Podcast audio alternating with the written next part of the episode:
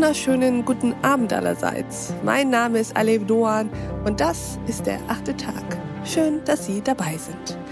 Zusammenleben heißt teilen. Überleben heißt Kooperation und das ist nicht immer nur schön, manchmal ist das sehr, sehr anstrengend.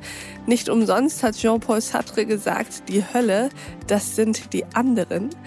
Heute wollen wir uns darüber unterhalten, warum es trotzdem ohne diese anderen nicht geht. Herzlich willkommen im achten Tag, Franka Parianen. Hallo, schön hier zu sein. Frau Parianen, wollen Sie sich uns mal vorstellen? Ich bin Neurowissenschaftlerin, Speakerin und Autorin und beschäftige mich mit dem Zusammenspiel von Hirn und Hormon, genauso wie mit der Frage, was passiert, wenn zwei Gehirne aufeinandertreffen. Also mit den sozialen Neurowissenschaften. Sehr gut. Und Sie sind heute hier, um über das Teilen und Haben zu sprechen, um über Verteilung und Besitz zu diskutieren.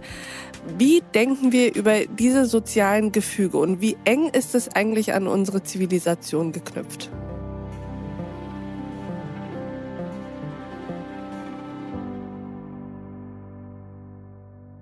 Ja, wir haben ja im letzten Jahr gesehen eigentlich, dass Teilen eine der Grundfragen unserer Gesellschaft ist. In gewisser Weise war es die Streitfrage unserer Zeit. Nicht nur, weil das Jahr angefangen hat, das letzte mit leeren Nudelregalen oder als das Desinfektionsmittel alle war, sondern auch, weil uns plötzlich aufgefallen ist, was wir alles gar nicht so richtig aufgeteilt haben als Gesellschaft. An wem bleibt die Care-Arbeit hängen? Wer trägt Risiken? Wer darf Gewinne machen? Das sind alles Sachen, die wir uns überlegen müssen, die wir ständig planen müssen als Gesellschaft. Und uns ist aufgefallen, dass das gar nicht so gut funktioniert. Nicht nur jetzt in Corona-Zeiten, sondern eigentlich drehen sich ja alle unsere aktuellen Bewegungen, ob das jetzt Black Lives Matter oder Fridays for Future ist, bisschen um die Frage, wem was zusteht auf dieser Welt an Macht mhm. und Ressourcen und wer dafür verantwortlich ist, wenn dabei aus Versehen 2000 Tonnen Öl auslaufen. Und da kann man sich natürlich fragen, warum ist das so schwierig? Wir mögen doch eigentlich teilen. Wir finden, Kinder sollen teilen lernen und lesen ihnen was vor vom Regenbogenfisch. Wir haben in unseren religiösen Grundsätzen immer das Teilen verankert. Eigentlich finden wir doch Teilen eine gute Sache. Und die Neurowissenschaften haben uns darin auch ganz lange bestärkt, haben gesagt, das funktioniert doch gut mit dem Teilen. Wenn wir Leuten 10 Euro in die Hand geben, dann geben die davon freiwillig was ab. Nicht so, dass es gerecht wäre, nicht 5 von 10 Euro. Aber die meisten geben so 3 bis 4 und das ist immerhin besser als nichts. Nichts gibt so gut wie keiner, denn als Geizhals will eigentlich niemand dastehen. Das heißt, wir fragen uns so ein bisschen, wenn das doch alles so schön ist, wo ist denn dann das Problem? Und das haben sich natürlich auch die Neurowissenschaftler gefragt oder die Psychologen und haben sich mal das Problem genauer angeguckt. Was ist das denn mit diesen 10 Euro, die wir da aufteilen? Und ihnen ist dabei aufgefallen, dass diese Art von Großzügigkeit eigentlich wahnsinnig anfällig ist für die einfachsten Ausreden. Wir lassen uns ganz leicht davon abbringen. Wenn der andere gerade nicht hinguckt, stecken wir uns doch lieber ein bisschen was ein. Oder wenn wir eine Möglichkeit haben, uns doch gut zu fühlen, auch wenn wir nur ganz wenig geben, dann nehmen wir auch die sehr gerne wahr. Das heißt, auf dieser Großzügigkeit kann man eine Gesellschaft gar nicht so richtig gut aufbauen. Aber was uns jetzt die evolutionären Anthropologinnen sagen, ist, dass wir das wahrscheinlich auch gar nicht gemacht haben. Denn das, was Menschen wirklich gut können, ist nicht, dass wir unbedingt großzügig sind, sondern was wir von Anfang an verstanden haben, ist, dass man, wenn man zusammenarbeiten will, am Ende den Gewinn teilen muss. Das heißt, es geht nicht darum, den Besitz zu teilen, den wir schon haben, sondern es geht darum, zusammen was zu erarbeiten und das dann aufzuteilen. Und das können wir wirklich gut. Das ist auch intuitiv und da haben wir ein klares Gerechtigkeitsempfinden. Auch unsere Kinder können das schon wirklich gut. Und dieser Fähigkeit verdanken wir eigentlich unser Überleben. Das heißt, wir haben Care-Arbeit aufgeteilt, wir haben Risiken aufgeteilt, wir haben das Wissen geteilt um das Geheimnis des Feuers. Und das ist wie der Mensch dahin gekommen ist, wo er heute ist. Das Tolle an dieser Art zu teilen ist, danach hat man meistens mehr. Weil wir zusammen gejagt haben, stehen wir jetzt alle mit einem halben Hahn da und nicht mit irgendwie einer Wurzelknolle, die wir sonst alleine gefunden hätten. Und das ist eigentlich dieser besondere Punkt, wo man sagt, vielleicht denken wir über Teilen ganz falsch nach. Wenn wir immer denken, wir hatten 10 Euro und jetzt haben wir nur noch sieben oder wir hatten eine Tafel Schokolade und jetzt haben wir nur noch die Hälfte. Vielleicht sollten wir Teilen im Zusammenarbeitskontext denken. Und das ist die eigentliche Herausforderung. Das müssen Sie mir, Frau Parian, jetzt nochmal erklären. Was ist der Unterschied zwischen der Form von Teilen, die ja ein bisschen mehr was mit Kooperation zu tun hat, und Großzügigkeit, was Sie am Anfang kurz erwähnt hatten? So wie wir am Anfang an Teilen rangegangen ist, ist, wir haben gesagt, du hast hier ein Guthaben und jetzt teil das mal auf. Am Ende steht die Person mit weniger da. Und das können wir auch manchmal machen. Wir spenden manchmal Geld. Manchmal haben wir Geld in der Hand und wir geben es einfach so an andere, weil wir uns danach besser fühlen, weil wir gerne ein positives Selbstbild haben wollen oder weil wir wirklich Mitleid mit der anderen Person haben. Und das ist auch alles ganz wunderbar. Allerdings ist das nicht so unsere Stärke. Das heißt, Je öfter wir nach Geld gefragt werden, je mehr wir aufteilen sollen, desto eher reden wir uns raus, desto eher haben wir das Gefühl, hm, muss ich heute schon wieder was abgeben und mhm. eigentlich wollte ich mir doch davon was gönnen. Was wir viel besser können, ist eigentlich, wenn wir zusammen mit einer anderen Person Geld gemacht haben, wenn wir zusammen Gewinn gemacht haben oder was gejagt haben, mhm. was erreicht haben, das danach aufzuteilen. Das ist, wo wir Menschen verstehen, ah, wenn ich das jetzt nicht abgebe, dann kommt die andere Person ja nie wieder zu mir nach Hause. Die arbeitet nie wieder mit mir zusammen und dann haben wir alle Verlust. Das heißt, da ist das Teilen eher das Ergebnis oder der krönende Abschluss einer vorangegangenen Kooperation. Genau das. Verstehe. Die Frage ist ja, teilen wir, weil wir müssen oder teilen wir, weil wir wollen?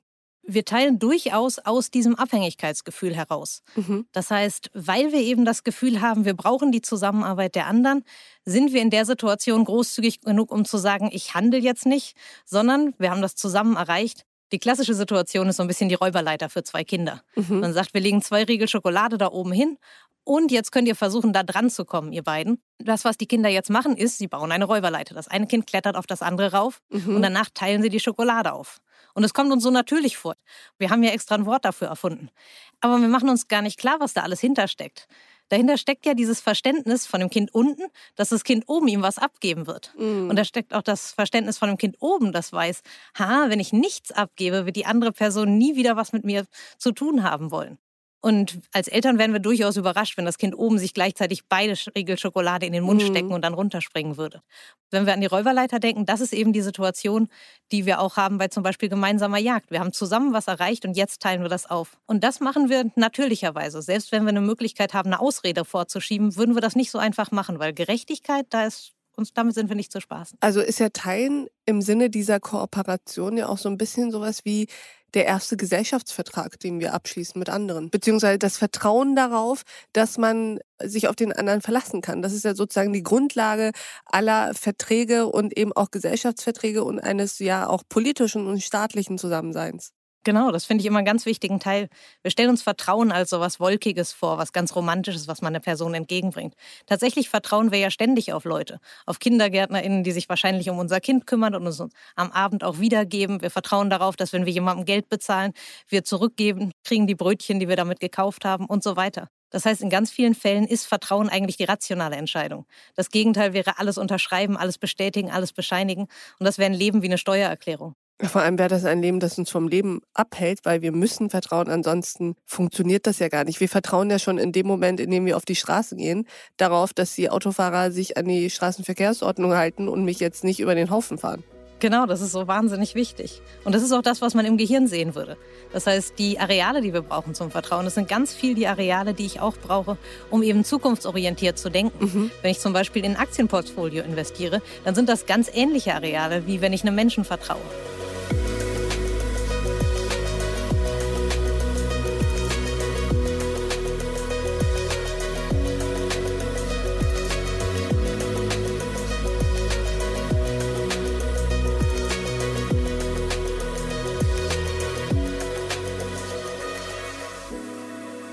Sie haben das eben schon angesprochen und das finde ich total interessant, denn die Verteilungsfrage ist ja am Ende auch eine Machtfrage.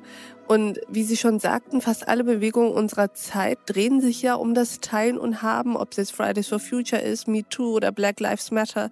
Es geht immer darum, wer hat Rechte, Privilegien und Macht und wer ist gewillt, diese ja auch zu teilen. Absolut. Und tatsächlich muss man sagen, je mehr Macht wir haben in der Interaktion, je mehr Macht wir haben über eine andere Person, desto eher sparen wir uns dieses Nachdenken über die andere Person, diese kognitive Perspektivübernahme und desto eher halt, verhalten wir uns auch unsozial. Mhm, das heißt, je mehr Macht wir haben, umso weniger wollen wir kooperieren und haben den anderen überhaupt mit eingeplant in unseren Planungen. Genau, beziehungsweise wir wollen der Kooperation nicht entgegenkommen. Wir profitieren immer noch gerne von der Kooperation der anderen Person.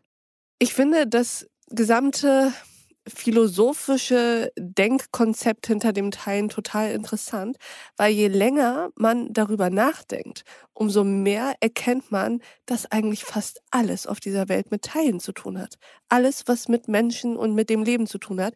Ich habe mir mal Gedanken gemacht und Teilen hat natürlich ja auch was mit Verteilen zu tun. Und somit auch damit, wie wir Menschen uns auf der Erde verteilen, in welchen Regionen wir leben, in welchen Städten wir mit wie vielen Menschen leben, welchen Wohn- und Lebensraum wir miteinander teilen.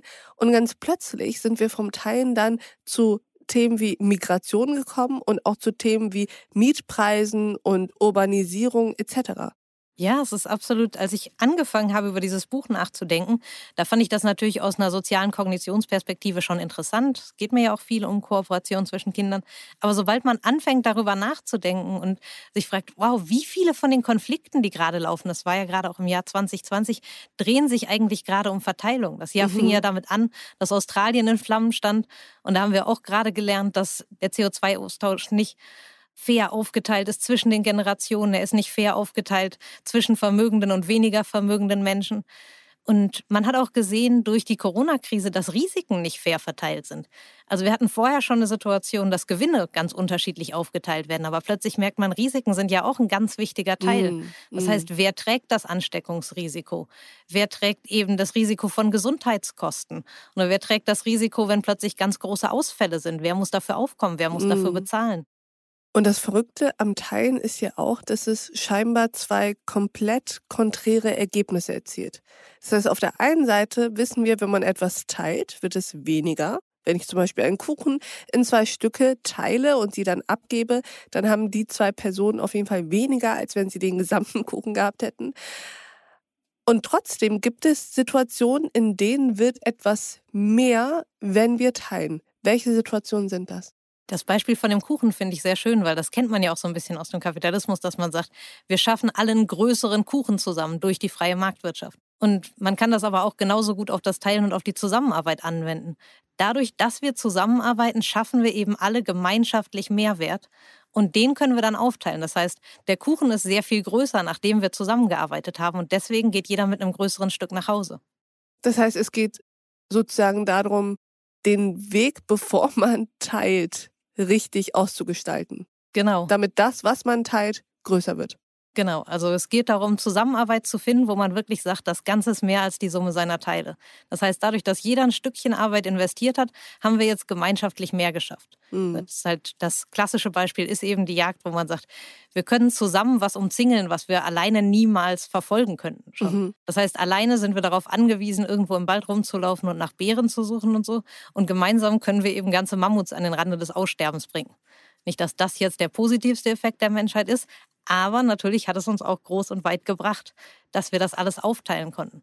Und besonders beim Wissen wird das deutlich, denn wenn man Wissen teilt, hat man am Ende eigentlich immer mehr. Weil mehr Leute dieses Wissen haben und dann mehr Innovation entstehen kann? Genau, also man hat nichts verloren. Ich habe ein Stück Wissen, jetzt hat die andere Person auch das Wissen. Ich habe danach aber nicht weniger. Mm. Und der positive Effekt ist, ich bin jetzt weniger von Idioten umgeben. Sehr gut. Das ist ein Effekt, der sollte sich, finde ich, sehr viel öfter einstellen. Man kann ja eigentlich sagen, uns gibt es eigentlich nur, weil wir teilen können, oder? Weil verglichen mit anderen Tieren, sage ich jetzt mal, sind wir ja einfach eigentlich völlig aufgeschmissen mit unseren nicht vorhandenen Fähigkeiten fliegen zu können. Wir sind unfassbar langsam. Wir können weder besonders gut sehen noch besonders gut hören. Kein Fell, keine Krallen, wirklich Gar nichts. nichts, keine Flossen. Und würden Sie sagen, wir sind hier, weil wir teilen? Ja, auf jeden Fall. Also wenn man sich das auch anguckt, wir denken ja immer so ein bisschen auf diesen evolutionären T-Shirts, das wird immer dieser Wurfspeer, der so viel besser wird und wir sind irgendwie klüger geworden und mit Werkzeugbau und so. Und das kann man natürlich heute schwer nachvollziehen, weil niemand von uns war bei der Evolution dabei. Das, was man aber machen kann, ist, man kann vergleichen.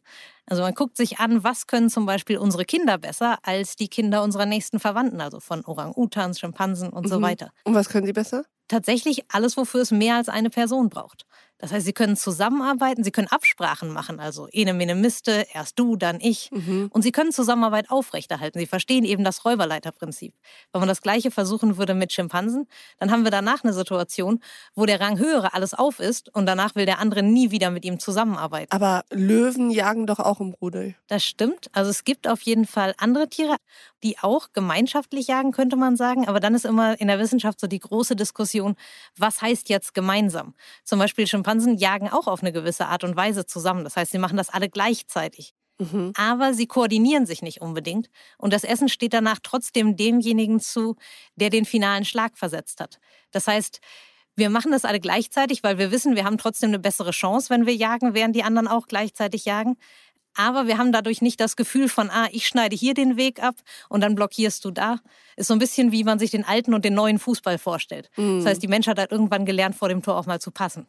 Ja, finde ich alles super gut. Aber jetzt muss ich sozusagen die Rolle der Skeptikerin übernehmen und Immer fragen, gerne. haben wir diese Diskussion nicht auch bei uns Menschen? Also ich verstehe, was Sie meinen, aber ist es nicht auch bei uns so, dass am Ende, wenn dann etwas erreicht wurde, dann der ein oder andere sich hervortut und sagt, jetzt mal ganz ehrlich, wir können das natürlich fair aufteilen, aber ihr seht doch alle, dass ich viel mehr daran beteiligt war als ihr. Es ist auf jeden Fall nicht einfach, diese Situation. Es ist ein konstanter Konflikt, den wir als Menschheit haben. Aber das ist auch ein wichtiger Punkt, warum ich denke, wir sind eben nicht besonders großzügig. Mhm. Das heißt, es ist nicht so, dass wir grundsätzlich uns freuen über alles, was die andere Person hat, denn das wäre ja Großzügigkeit, dass wir sagen, oh, du hast was, das freut mich für dich. Sondern wir haben schon ein sehr genaues Auge darauf, hat die andere Person mehr als ich.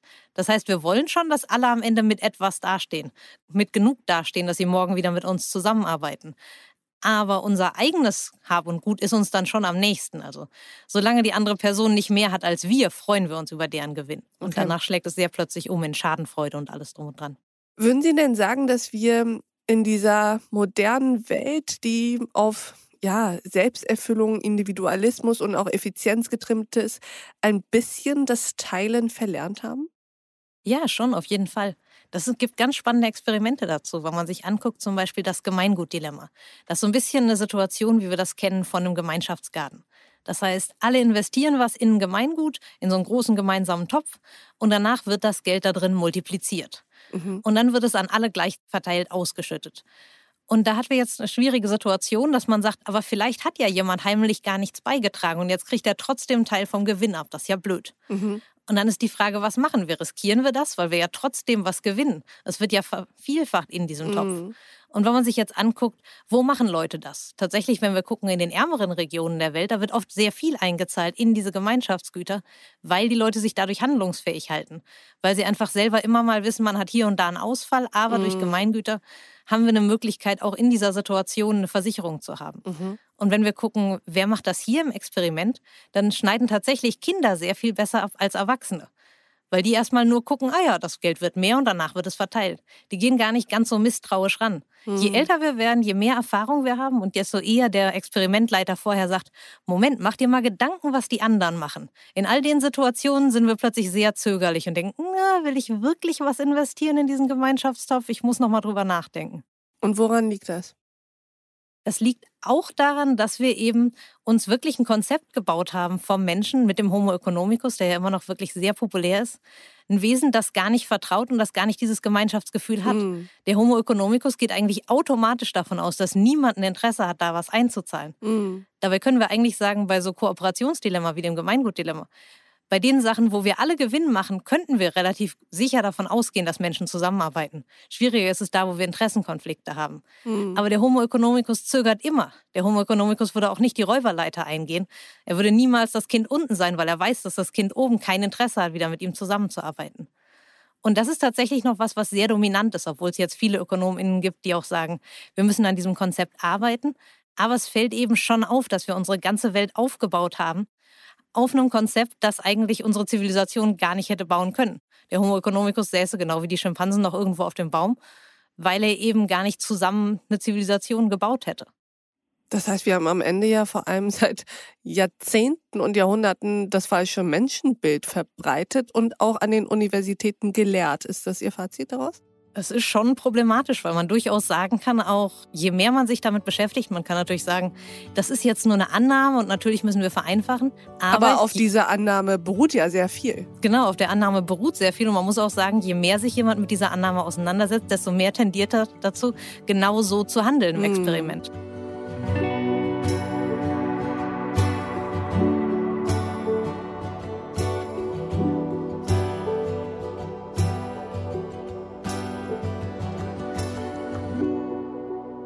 Lassen Sie uns mal mit diesen Ideen und Szenen und Bildern im Kopf auf die aktuelle Corona-Krise schauen.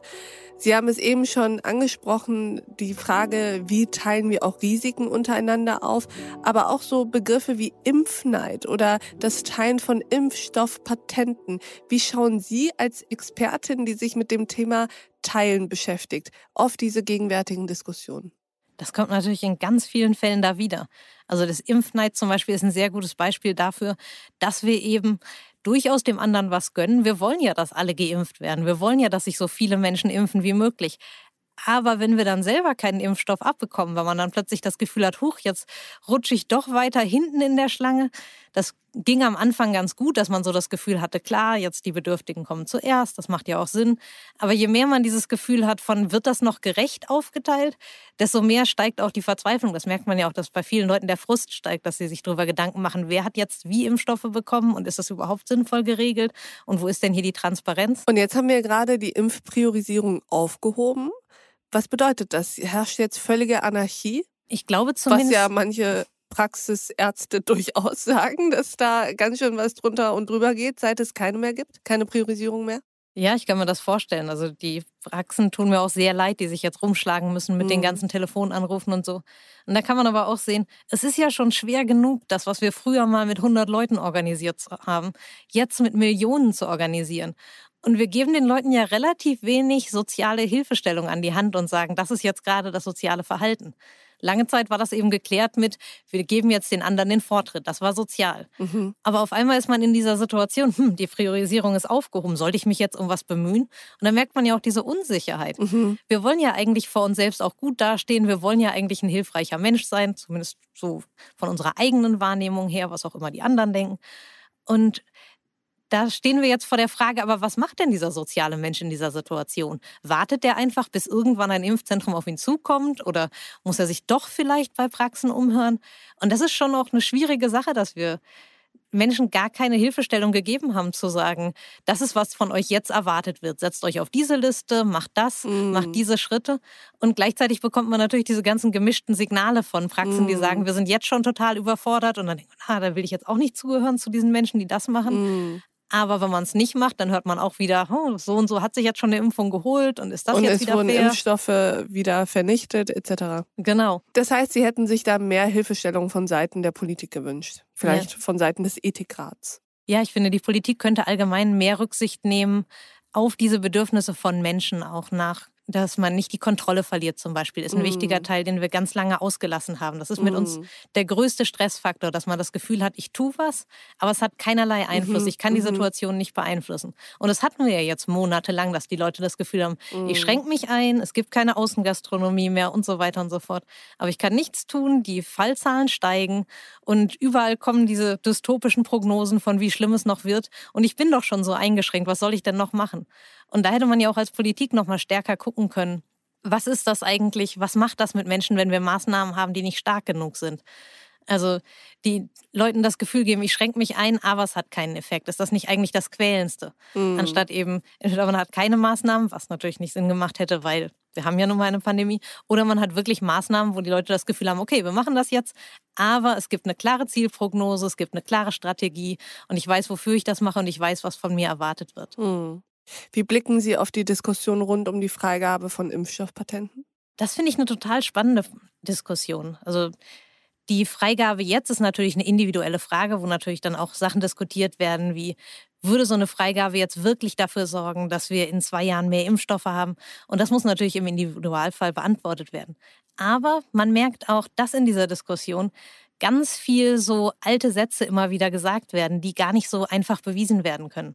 Zum Beispiel? Zum Beispiel gehört dazu diese Idee, dass äh, ohne Patente würde ja niemand forschen. Mhm, das habe ich auch schon sehr oft gehört und gelesen. Erklären Sie mal, wie Sie das sehen. Ich finde das total problematisch, weil ein Großteil von uns der Tatsache ihr Leben verdankt, dass viele Menschen ohne Patente geforscht haben. Insulin zum Beispiel ist damals extrahiert worden das erste Mal und absichtlich nicht patentiert worden. Die Polioimpfung wurde nicht patentiert. Tatsächlich sind von den 60 Medikamenten, die heute noch die meisten niemals patentiert worden. Und das ist schon eine wichtige Frage. Man kann das auch anders denken. Also es gab zum Beispiel Patentsysteme auch in Deutschland, die darauf gesetzt haben zu sagen, okay, du kannst vielleicht ein Verfahren patentieren, aber der Stoff selber lässt sich nicht patentieren. Das heißt, wir geben trotzdem noch einen Anreiz zu sagen, wir wollen eigentlich Innovation, wir wollen weiterhin diese Zusammenarbeit. Und stattdessen setzen wir heute immer auf Eigentum. Genau, und darauf wollte ich gerade jetzt kommen, denn sind wir nicht jetzt wieder am Anfang unseres Gesprächs, wo es hieß, eines der schönsten Dinge, die man teilen kann und was immer mehr wird, ist Wissen. Und ja, genau, genau, da, das ist ja wieder die Patentdiskussion. Also teile ich dieses Wissen ausgehend davon, dass dadurch noch mehr Menschen geholfen werden kann und noch mehr Innovation entsteht, oder teile ich es nicht, weil ich Wissen als meinetwegen intellektuellen Besitz begreife? Genau, das ist die Situation, die wir haben.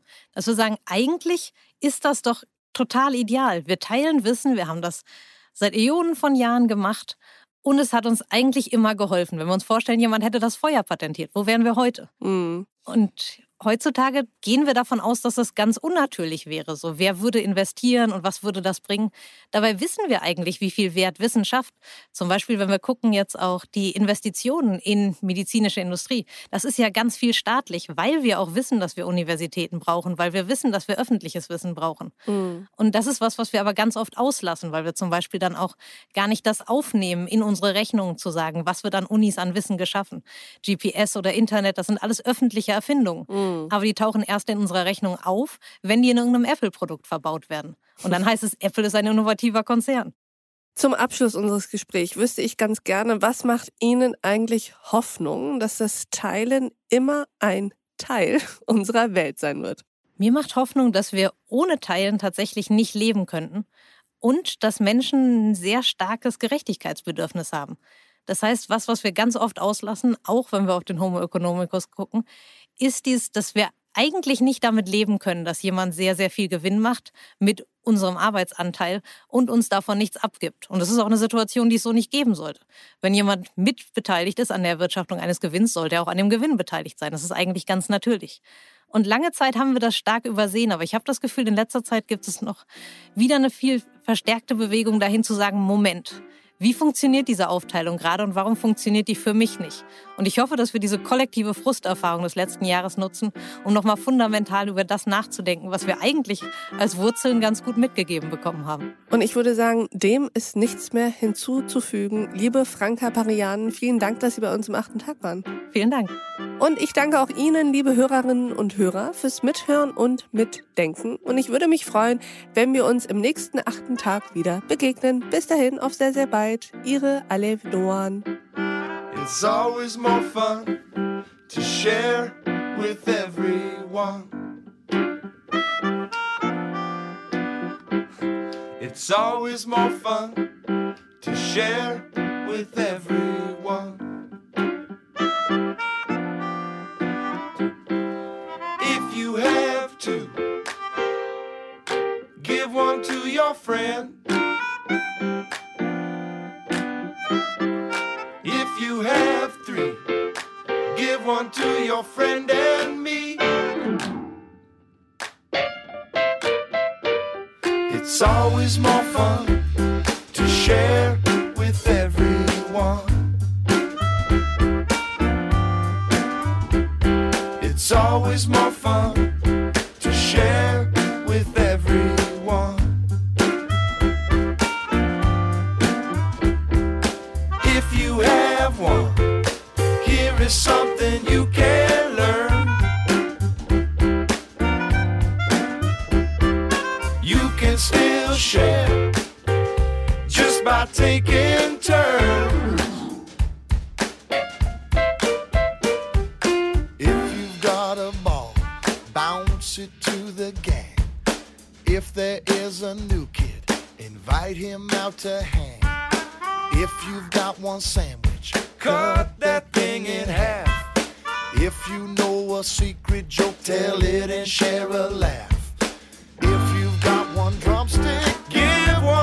your friend.